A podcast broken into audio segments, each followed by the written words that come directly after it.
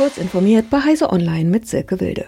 Nach Angaben der Deutschen Telekom sind nach der Flutkatastrophe in Nordrhein-Westfalen und Rheinland-Pfalz noch immer etwa 20.000 Haushalte ohne Festnetzanschluss. 80.000 betroffene Anschlüsse seien repariert, sagte Telekom-Technikchef Walter Goldenitz. Beim Wiederaufbau gelte Schnelligkeit vor Perfektion. So würden Leitungen auch erstmal überirdisch verlegt. Die Wiederherstellung sei teilweise sehr schwierig, weil die gesamte Infrastruktur schwer beschädigt ist. In besonders betroffenen Ortsteilen will die Telekom Glasfaser statt Kupfer in die Häuser legen. Goldenitz rechnet mit sechs bis zwölf Monaten als Zeitrahmen.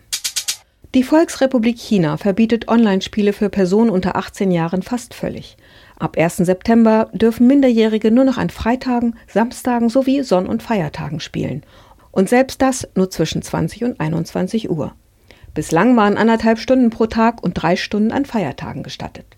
Laut offiziellen Angaben soll das Verbot die körperliche und geistige Gesundheit Minderjähriger schützen.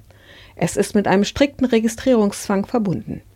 Online-Spiele ohne vorherige Nutzerregistrierung unter Klarnamen sind in der Diktatur seit 2019 illegal. Zahlungen dürfen nur über bestimmte staatlich vorgegebene Schnittstellen erfolgen. Die Fahrradbranche in Deutschland wird auch auf absehbare Zeit durch Lieferengpässe ausgebremst. Darauf hat der Geschäftsleiter von Bosch E-Bike System, Klaus Fleischer, vor der in Friedrichshafen beginnenden Fahrradmesse Eurobike hingewiesen. Fleischer sagte der dpa, wegen der Corona-Pandemie sei es zu großen Ausfällen bei Lieferanten aus Asien gekommen. Wir sehen im Moment vor allem eine Verknappung von mechanischen Komponenten, Rahmen, Gabel und Bremsen. Knapp seien allerdings auch die elektronischen Bauteile. Russische Kosmonauten haben erneut kleine Risse in der internationalen Raumfahrtstation ISS gefunden. Das sagte der Chefingenieur des russischen Raumfahrtunternehmens Energie laut Reuters dortigen Medien. Die oberflächlichen Risse seien demnach im russischen Modul Saja gefunden worden, dem ersten ISS-Modul überhaupt. Der Fund bedeute nichts Gutes und legt nahe, dass die Risse sich mit der Zeit ausbreiten werden, erklärte Wladimir Solojow. Diese und weitere aktuellen Nachrichten finden Sie ausführlich auf heise.de.